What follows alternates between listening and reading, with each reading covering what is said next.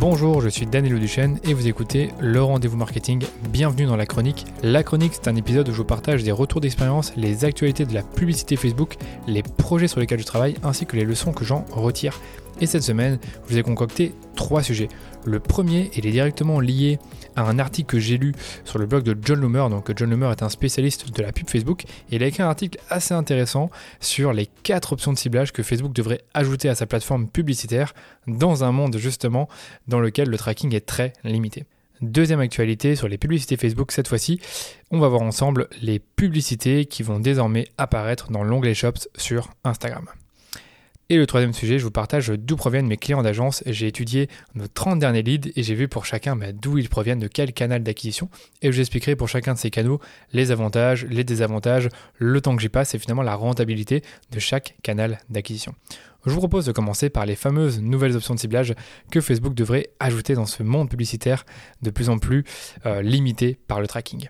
Alors revenons-en au contexte de cet article. D'abord, euh, vous le savez, depuis quelques mois, le tracking sur Facebook est de plus en plus limité. Pourquoi? Parce que le pixel Facebook est moins efficace à cause des cookies qu'on a de plus en plus tendance à refuser ou ne pas accepter.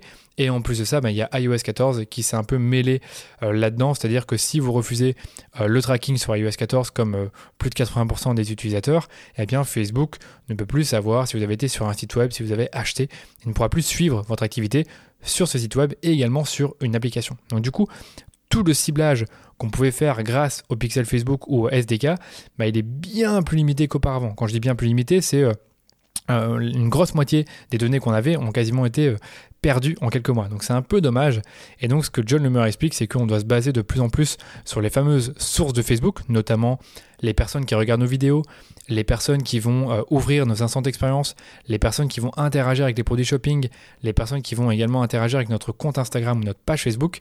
Mais le problème, c'est que certaines de ces options de ciblage ne sont pas aussi avancées que celles que l'on a pour justement les personnes qui vont visiter notre site. Donc par exemple, si vous voulez recibler euh, selon les interactions avec votre page Facebook, vous avez différents types d'interactions. Vous avez les personnes qui aiment votre page, les personnes qui ont visité la page, les personnes qui ont interagi avec une publication ou une pub, les personnes qui ont cliqué sur un bouton d'appel à l'action, et également les personnes qui ont enregistré euh, votre page ou une publication. Et le problème, c'est que euh, c'est la première idée de John Loomer, c'est que l'engagement sur des posts spécifiques, on ne peut pas forcément le retargeter. Donc rappelez-vous, si vous voulez par exemple faire une audience des personnes qui ont interagi sur un post ou une publicité en particulier, vous ne pouvez pas le faire, ce qui est super dommage. Imaginez, vous avez une super publicité euh, d'acquisition où vous présentez votre marque et vous aimeriez recibler toutes les personnes qui ont liké, qui ont commenté, qui ont cliqué sur la pub. Vous ne pouvez pas le faire parce que vous allez pouvoir uniquement euh, toucher, enfin pas toucher, plutôt réunir dans une audience toutes les personnes qui ont interagi avec une publication ou une pub, mais peu importe laquelle, ce qui est vraiment dommage. Et ce que John Loomer explique, c'est que auparavant, avec Facebook Analytics, on avait quand même la possibilité de prendre uniquement un type d'interaction. Donc par exemple, prendre toutes les personnes qui commentent un post, ou toutes les personnes qui ont liké un post, ou toutes les personnes qui ont euh, partagé un post, mais on n'avait toujours pas isolé un post en particulier. Ce qui est vraiment dommage, donc un post ou une pub, ça serait génial de pouvoir se dire, bah tiens, cette pub-là, toutes les personnes qui ont interagi avec cette pub-là, je veux pouvoir leur montrer une publicité spécifique ou en tout cas les avoir dans une audience. Et ça, c'est pas possible. Deuxième idée un peu folle de John Loomer, c'est le fait d'augmenter les options de ciblage pour les instants d'expérience. Et ce qu'il dit, et je suis assez d'accord avec lui, c'est que les instants d'expérience vont prendre de plus en plus de place dans l'écosystème Facebook, donc pour la publicité, étant donné que ce sont en quelque sorte des landing pages qui sont hébergés dans Facebook. C'est-à-dire que quand vous cliquez sur la pub, vous allez atterrir sur une landing page qui est dans Facebook et dans laquelle l'annonceur peut euh, y mettre ses produits, donc les produits de, son catalogue Facebook, mais il peut également créer une sorte de mini landing page avec du texte, euh, des blocs euh, d'images, de vidéos et différents liens. Mais le problème, c'est qu'aujourd'hui, la seule chose qu'on peut faire, c'est recibler les personnes qui ont ouvert une instant expérience en particulier ou qui ont cliqué sur un des liens. Mais on ne peut pas forcément créer une audience basée sur un lien en particulier. Ce qui est dommage parce que si vous avez une instant expérience avec trois liens, vous ne pouvez pas forcément dire, bah tiens, les personnes qui ont cliqué sur le lien numéro 1, je les, mets dans une audience. Celles qui ont cliqué sur le lien numéro 2, je les mets dans une audience, et ainsi de suite. Et ça, malheureusement, c'est pas possible. Troisième idée un peu folle de John Newmer, et celle-là, elle est vraiment géniale, et si un jour Facebook fait ça, ça serait juste parfait, c'est de pouvoir cibler ou exclure les personnes qui ont déjà vu un post ou une ad. Donc là, on se base vraiment sur l'impression. Et donc, ce que donne, ce qu'explique John Loomer, c'est qu'on va pouvoir avoir différents cas d'utilisation. Le premier, ça serait montrer une publicité à toutes les personnes qui n'ont pas vu votre post Facebook ou Instagram. Donc, imaginez, vous avez 6000 fans sur Facebook, vous faites un post, il y a 1000 personnes qui vont voir le post, mais on a encore 5000 qui ne l'ont pas vu. Et donc l'idéal serait de pouvoir recibler les 5000 personnes qui n'ont pas vu le post. Malheureusement, c'est pas possible.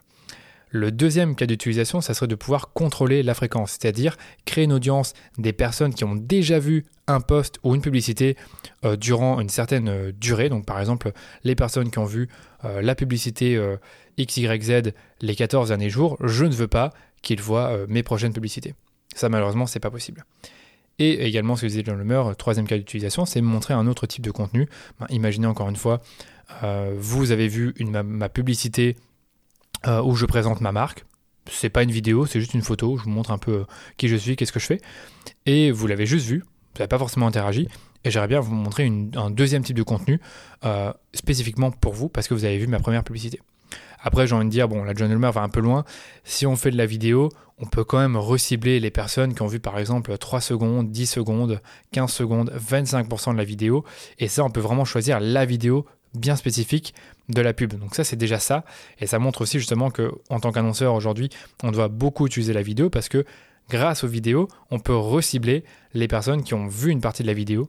Euh, est-ce qu'ils l'ont vu 3 euh, secondes, est-ce qu'ils l'ont vu 10 secondes, est-ce qu'ils l'ont vu euh, au moins 75% de la vidéo? Donc ça c'est déjà possible, mais voilà, il y a d'autres possibilités qui pourraient arriver. Donc, notamment, ce que moi j'aime beaucoup, c'est la première idée que je vous ai donnée, c'est le fait de pouvoir isoler un post ou une pub en particulier afin de, toucher les personnes qui ont interagi avec ce post ou cette pub.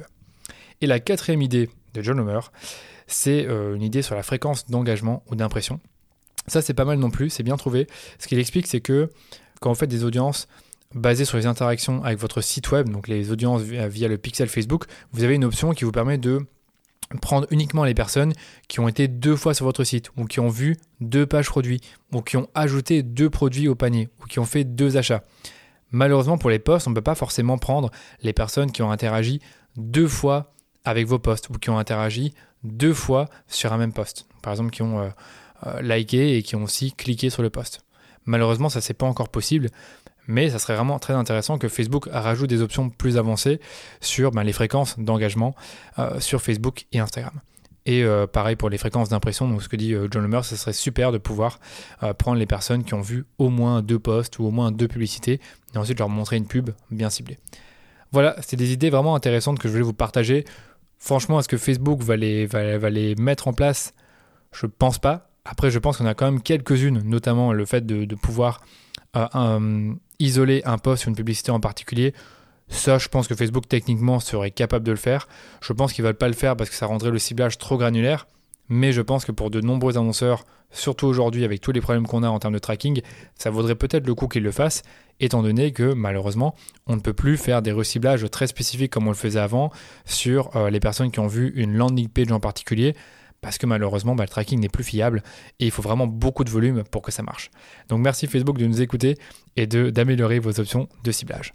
Deuxième actualité des publicités Facebook cette fois-ci, eh Facebook a annoncé que les publicités vont apparaître dans l'onglet Shops sur Instagram. Donc l'onglet Shops, c'est quoi? C'est l'onglet qui est juste à côté de votre profil. Donc c'est l'onglet, c'est le deuxième onglet en partant de la droite et c'est celui où vous allez pouvoir euh, directement ben, trouver des produits à acheter sur Instagram ou en tout cas des produits qui vous plaisent. Après, soit vous terminez l'achat sur le site web marchand ou si vous habitez aux USA, vous pouvez quand même acheter le produit sur Instagram.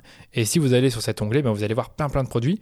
Et en fait, ce que Facebook a fait, c'est qu'ils vont introduire de la pub dans le fameux onglet Shops. Rappelez-vous, il y a un mois et demi dans la chronique, je vous, je vous disais que Facebook va introduire les publicités dans l'onglet réel. Donc maintenant, c'est dans l'onglet Shops que les pubs vont apparaître. Donc en soi, c'est une bonne nouvelle pour les annonceurs parce que ça fait un placement de plus.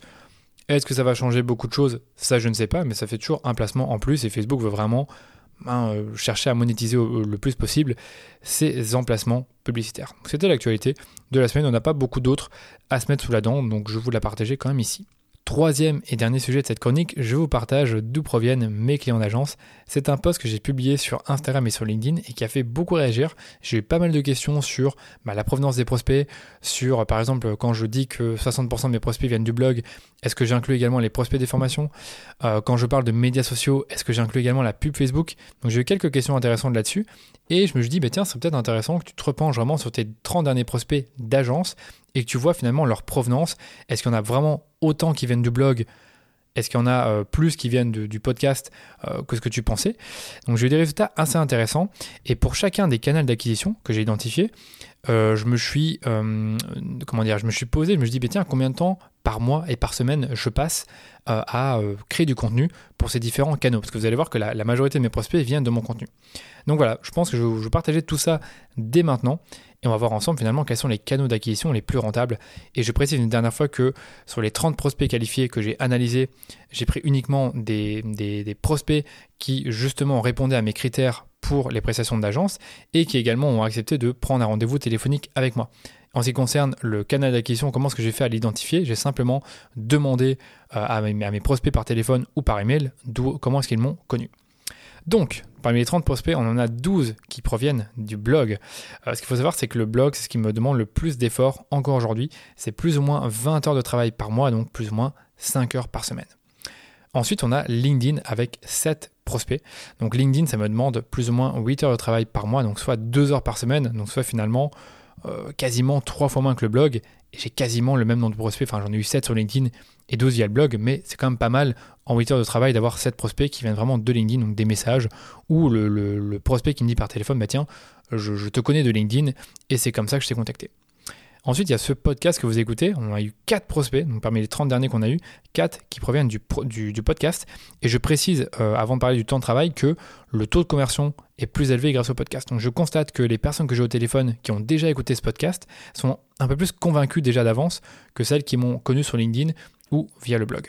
En ce qui concerne le podcast, j'ai un peu fait le compte. Comme vous le savez, le podcast, il y a trois émissions. Il y a les interviews, il y a les chroniques comme celle-ci, et il y a également les émissions Ask Danilo, donc le format court du rendez-vous marketing. Et ça me prend en moyenne 12 heures par mois, donc plus ou moins 3 heures par semaine. Quatrième source d'acquisition, ce sont les apporteurs d'affaires. Donc là, c'est pas du contenu. Et on a eu 6 prospects parmi les 30 qu'on a eu, mais qui venaient des apportages d'affaires.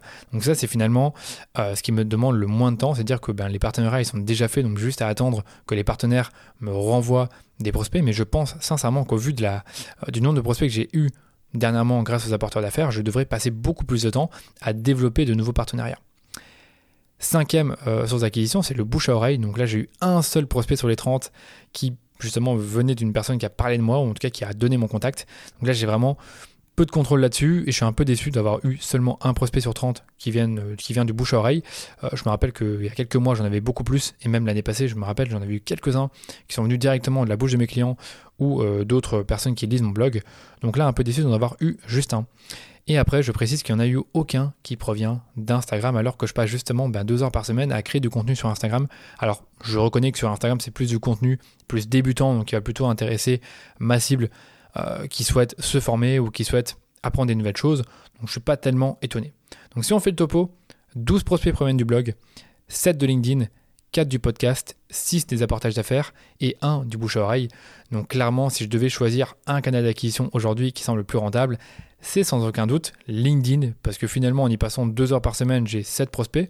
Que se passerait-il si j'y passais 4 heures par semaine? J'en aurais peut-être beaucoup plus. Après, j'ai envie de tempérer en vous disant que si je passais plus de temps à créer du contenu LinkedIn, peut-être que la qualité va diminuer. Et en plus de ça, je risque de, me cannibaliser moi-même avec mes propres posts. J'ai remarqué encore une fois que les posts LinkedIn ont une durée de vie plus importante que sur Instagram et bien sûr que Facebook. Donc du coup, je pense que poster 10 fois par semaine sur LinkedIn, ça me paraît beaucoup. Là, je poste déjà 3 ou 4 fois par semaine, donc euh, je vois pas comment je pourrais euh, poster beaucoup plus sur LinkedIn. Peut-être faire des posts qui font un peu plus de viralité, ou peut-être faire euh, passer plus de temps à créer des connexions, des relations sur LinkedIn. Ça, ça pourrait être une piste. Mais en tout cas, LinkedIn semble être un canal d'acquisition très rentable pour moi. Suivi des partenariats d'affaires, ça je le savais déjà. Et ensuite, le blog. Donc je partage quand même le blog, parce qu'il y a quand même un certain nombre de prospects qui viennent du blog. Après, je vous l'ai dit, le blog, c'est beaucoup de travail. Donc là, j'ai mis 20 heures de travail par mois.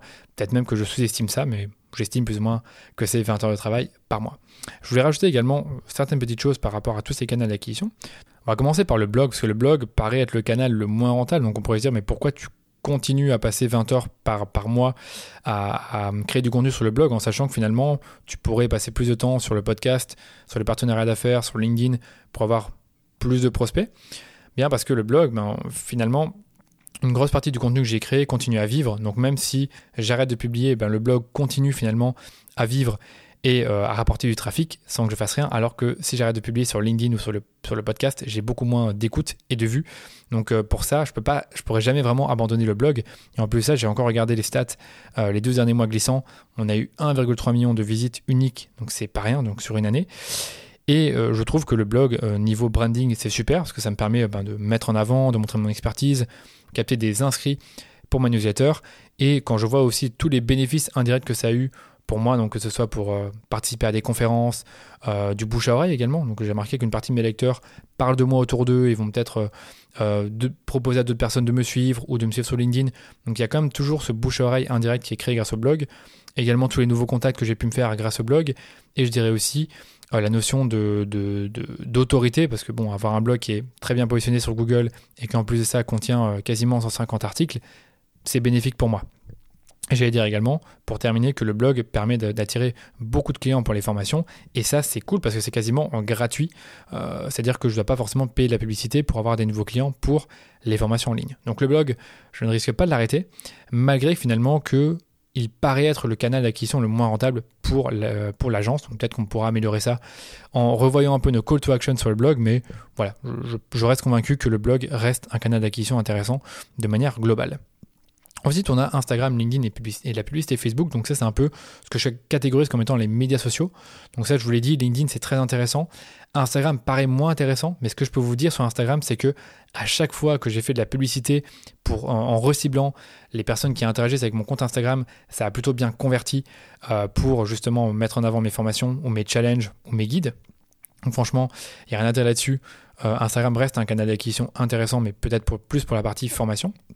Pour la pub Facebook, j'allais dire qu'on l'utilise que pour les formations, mais qu'il serait peut-être intéressant de le tester pour l'agence. Donc ça, si je le teste un jour, je vous le dirai dans la chronique. Le podcast, donc là, c'est pour moi le média qui a le plus de potentiel. Donc, euh, comme je vous le disais, parmi les 30 prospects, on a seulement 4 qui proviennent du blog, euh, du, podcast. Ça paraît ne pas être énorme, mais ça peut augmenter avec le temps, d'autant plus que si vous écoutez beaucoup le podcast, vous savez que je ne parle jamais de l'agence, je ne fais jamais de promotion. Donc, honnêtement, je pense que si je commence à faire plus de, promotion, ou je parle un peu plus de l'agence sur le podcast, il y aurait moyen qu'on ait plus de prospects qui proviennent du podcast. Et en plus de ça, je trouve que le podcast commence vraiment à, grossir plus vite. Donc là, on est en plein mois d'août. Donc au moment où j'ai enregistré cette chronique, le podcast n'a jamais eu autant d'écoute en trois semaines. Donc là, on est le 22 août.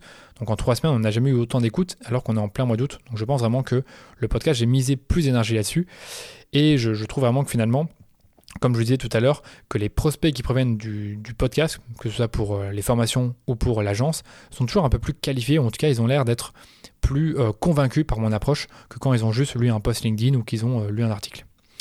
Les partenariats d'affaires, donc ça je vous l'ai dit, ça reste très intéressant pour moi. On a eu pas mal de prospects qui proviennent des partenariats d'affaires et je peux vous dire qu'on a aussi quelques clients qui sont arrivés chez nous grâce à des partenaires d'affaires très précieux, sérieux, généreux. Donc je compte continuer à en développer.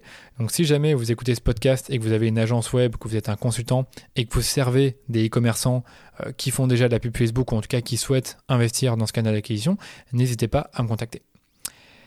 Et un dernier conseil que je peux vous donner pour savoir d'où proviennent vos clients, eh bien, c'est de poser la question explicitement à vos clients. Je pense que quel que soit votre secteur d'activité ou votre type de business, vous devriez pouvoir euh, découvrir un peu mieux d'où viennent vos clients parce que malheureusement, les données ne parlent pas toujours euh, bien. C'est-à-dire qu'il y a une partie du tracking qu'on ne peut pas savoir. Donc, je vous donne un exemple. Si quelqu'un euh, m'envoie un email, ben, je peux pas savoir s'il m'a découvert via mon podcast, via, mon, via LinkedIn, via Instagram. Donc c'est toujours bien en fait de poser directement la question à vos clients. Ça peut être des questionnaires de feedback quand ils ont acheté. Ça peut être également le simple fait de poser la question durant vos appels découvertes. C'est un truc que j'aime beaucoup faire. Je le fais au début ou à la fin de l'appel et je vais simplement demander, bah, tiens, où est-ce que tu m'as connu? Et donc là, généralement, la, la, personne peut me donner une réponse plus ou moins claire à cette et voilà les amis, j'espère que cette chronique vous a plu. C'était la dernière de l'été.